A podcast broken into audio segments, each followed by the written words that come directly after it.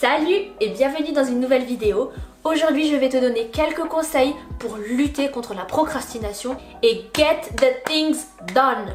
Premièrement, pour battre l'ennemi, il faut le connaître. Alors qui est Madame Procrastination? La première chose à savoir sur la procrastination, c'est que c'est de la résistance il y a un conflit entre notre nature animale qui veut juste s'amuser, jouer et être gratifiée instantanément et notre pensée qui elle veut plus, elle veut aller plus loin, elle veut avoir de plus grands résultats mais ça demande donc beaucoup plus de travail et d'effort. Tu veux que le travail soit fait, tu veux voir les choses terminées, tu veux voir les résultats mais tu le repousses à tout prix.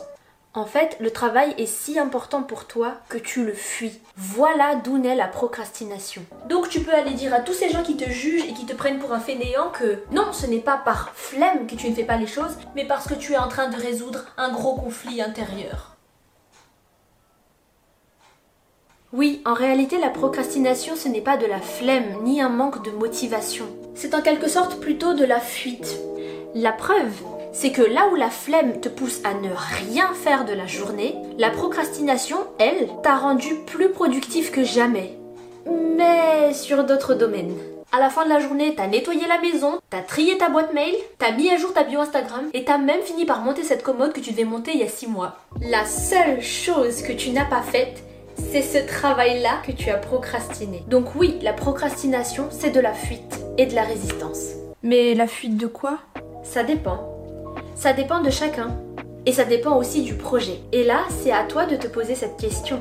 Ça peut être par exemple la peur de l'échec. Quand tu sais que le travail est très important, comme par exemple un rapport de fin d'études, tu ressens toute la responsabilité qui est entre tes mains. Du coup, intérieurement, ça te met tellement la pression que ça te fait peur et c'est pourquoi tu repousses au maximum le moment où tu vas devoir t'y mettre. Ça peut être aussi la peur de la réussite. Comment on peut avoir peur de la réussite? Là aussi, c'est toi qui dois répondre à cette question, si tu arrives à être honnête avec toi-même. Mais voilà une piste. La réussite, ça mène à beaucoup de changements, tant dans ton environnement que dans ta tête. Peut-être que tu n'oses pas faire le pas et donc tu procrastines. Même si le projet te plaît énormément et que tu as hâte d'en voir les résultats, même si la chose te motive et t'inspire énormément, tu repousses le moment où tu dois le faire parce que intérieurement tu connais les conséquences de la réussite. Ça va t'amener à un changement que tu n'es peut-être pas prêt à ressentir. Tout ça, c'est des questions que toi, tu dois te poser. Mais il y a énormément de raisons et en fait, c'est à toi de te poser la question pourquoi je repousse à ce point la chose? Si ce n'est pas de la flemme ou un manque de motivation. Par exemple, pour mon cas, je suis une procrastinatrice massive. Vraiment, je suis une catastrophe. T'as qu'à demander à mes proches, je remets tout au lendemain, même mes commandes Amazon. Et en fait, moi je sais que si je remets toutes les choses au lendemain, c'est parce que je sais tout l'effort que ça va me demander et j'ai pas envie de faire cet effort-là. C'est pas vraiment de la flemme parce que souvent c'est des choses qui me motivent. Par exemple, tourner cette vidéo mais c'est juste que je sais que ça va me prendre beaucoup de temps, ça va me demander beaucoup d'efforts, ça va me demander d'être concentré longtemps et ça, j'ai pas envie. Comme j'ai dit au début, il y a un conflit entre notre nature animale qui veut juste jouer et être gratifiée instantanément et notre pensée qui, elle, elle veut un peu plus mais du coup qui demande beaucoup d'efforts. Par exemple, tout ce qui est devoir à rendre, tout ce qui est rédaction, la rapport de stage, tout ça, j'ai eu beaucoup de mal avec ça. Parce que je me connais. Et je sais que quand je commence un truc, eh bien j'y reste très longtemps. Et en plus, il y a ce petit côté perfectionniste là qui dit ah non mais on peut aussi modifier ça et on peut aussi changer ça et on devrait rajouter ça. Attends, je vais faire des recherches et je reste là des heures et des heures et des heures, beaucoup plus longtemps qu'il ne le faut. Et je sais aussi que j'ai ce problème là, c'est que je ne sais pas m'arrêter, je ne sais pas faire de pause et donc je travaille jusqu'à l'épuisement. Et donc mon petit animal intérieur là, il refuse de revivre ça, il refuse, il a peur de tout ça, parce qu'il sait qu'on va encore le faire, et c'est pour ça que moi je procrastine énormément, c'est pour ça que je repousse tout au lendemain. Maintenant, place au conseil On n'est pas confort sur ce canapé, hein Conseil numéro 1 pour essayer de battre la procrastination, c'est de rendre les choses faciles. Si tu regardes la conférence TED de Tim Urban qui parle de la procrastination, il voit la procrastination comme un petit singe qui est dans notre tête et qui n'est guidé que par deux choses, ce qui est facile et amusant. only cares about two things, easy and fun. Alors c'est là-dessus qu'on va jouer pour les deux premiers conseils. Le premier conseil que je peux te donner, j'avais regardé ça dans la vidéo de Lavender, c'est de procéder par baby step, des pas de bébé. Ça consiste à faire la plus petite action que tu peux faire pour faire avancer le projet, pour faire avancer le travail. Par exemple, si tu as un rapport de stage à rédiger, ce que tu devrais faire, c'est être sur ton ordi en train de taper, taper, taper et écrire plein de trucs. Une action plus facile que ça, c'est d'abord de rédiger l'introduction. Non, encore plus facile que ça, c'est d'écrire le titre. Encore plus facile que ça, c'est de t'asseoir avec ton ordinateur et d'ouvrir ton ordinateur. Ça, c'est un baby step. Et une fois que tu as fait ce premier pas de bébé, tu vas ensuite ouvrir ton éditeur de texte. Tu vois, le petit singe, il a peur des grandes actions du genre on va rédiger 140 pages en 3 heures. Non, tu dis juste est-ce que tu peux ouvrir l'ordinateur? Oui. Est-ce que tu peux ouvrir Word? Oui. Est-ce que tu peux écrire la date?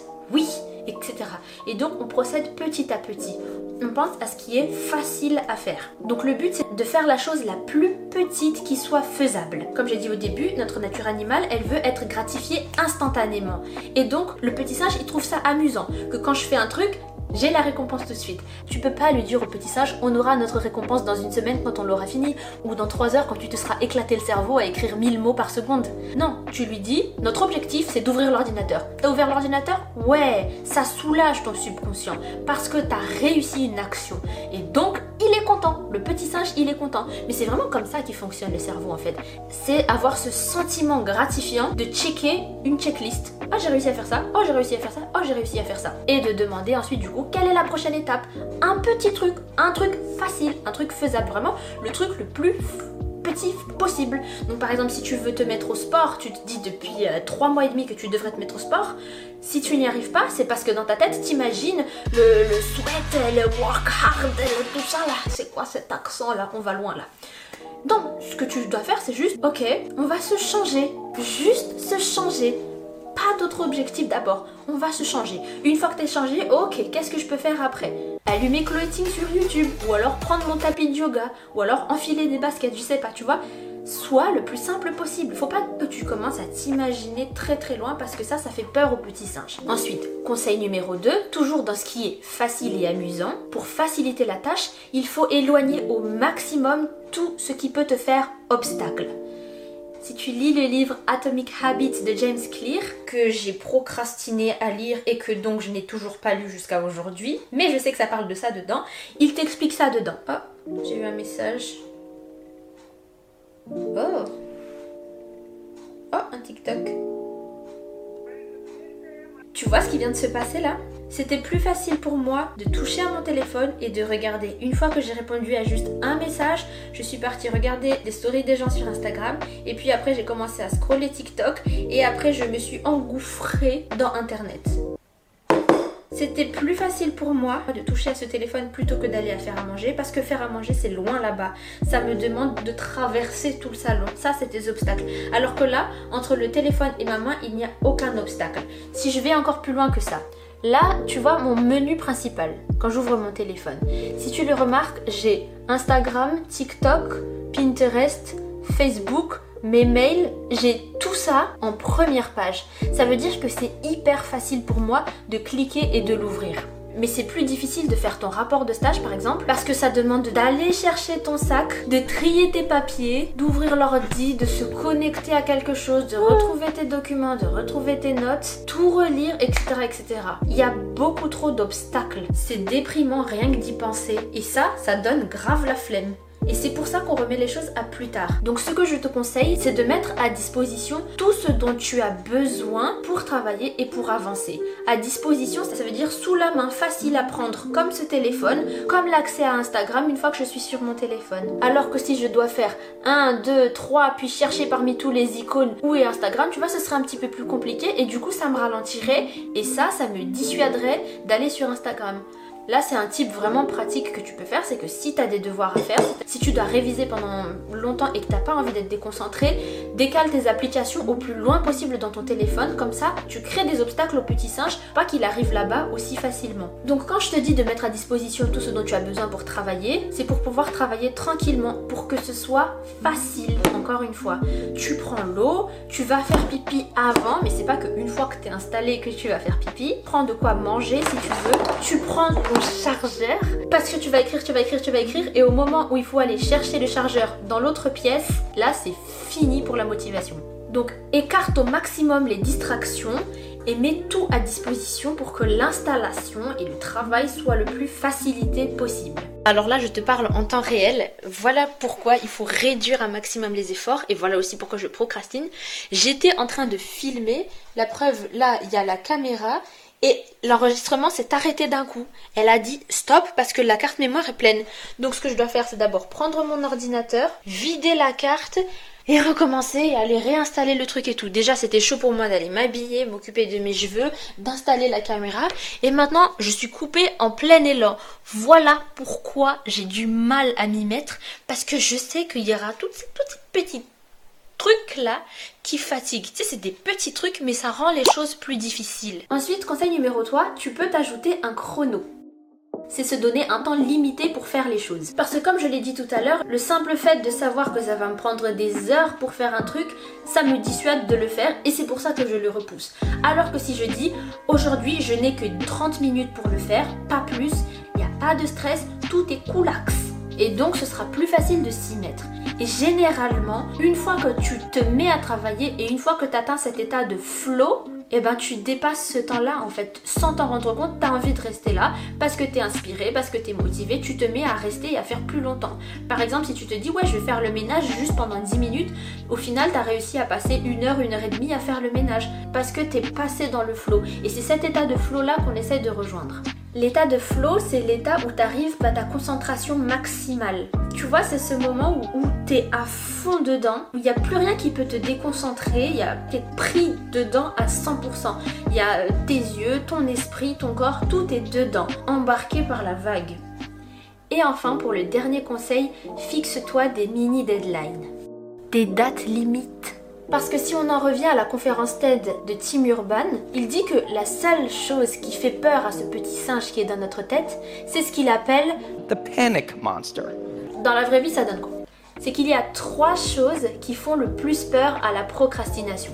D'une part, la peur d'une humiliation assurée.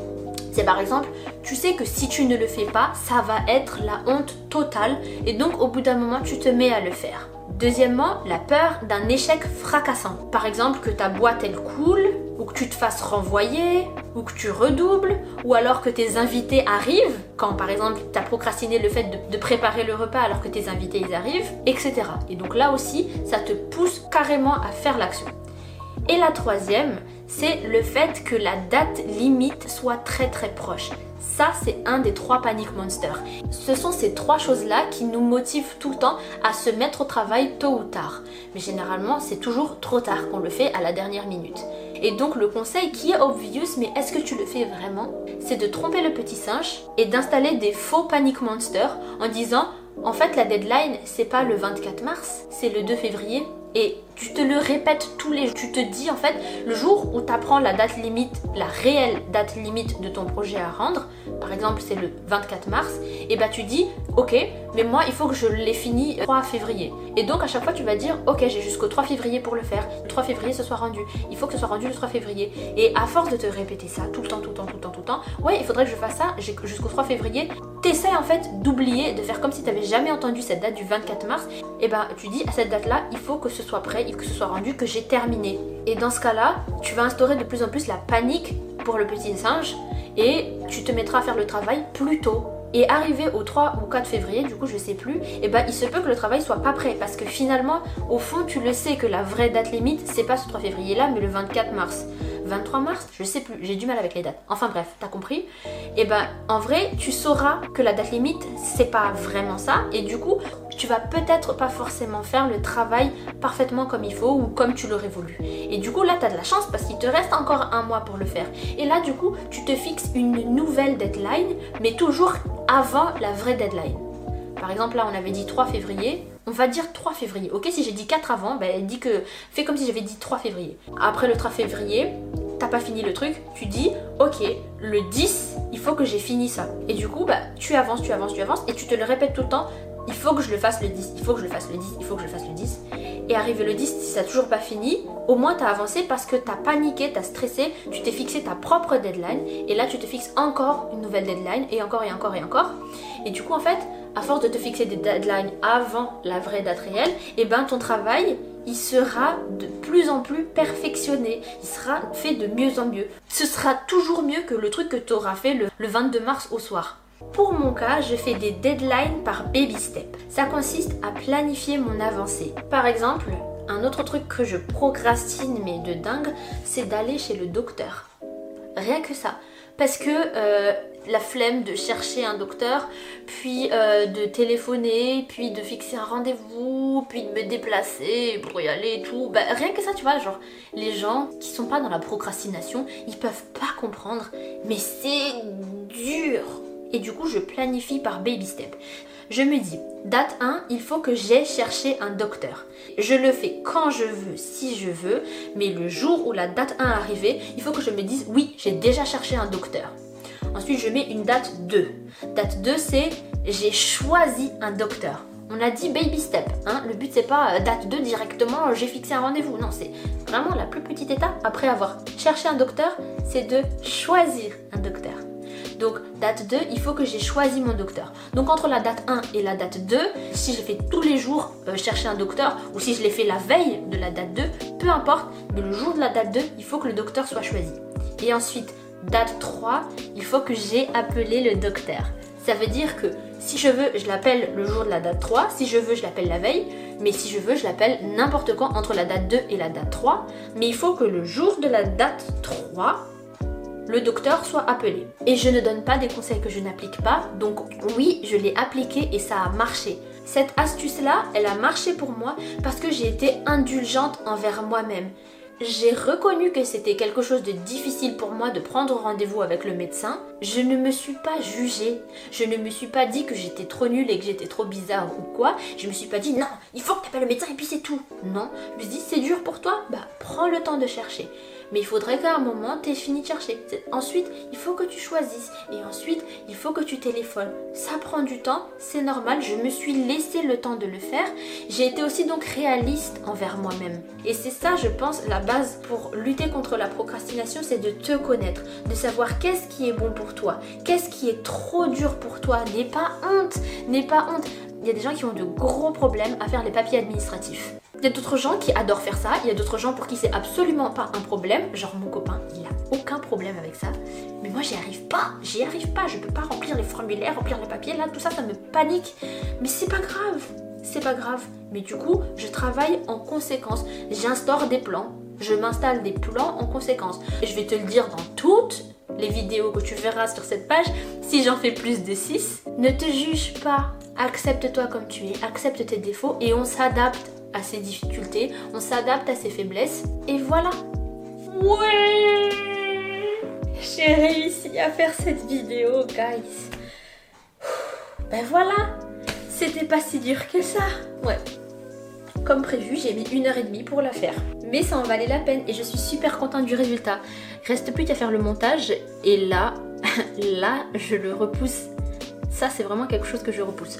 Enfin bref, c'est pas le problème du mois d'aujourd'hui, c'est le problème du mois de demain. Alors merci d'avoir regardé cette vidéo, partage-la sur Instagram en story ou la montrer à tes amis qui sont procrastinateurs comme nous. Et je te dis à bientôt pour des nouvelles vidéos.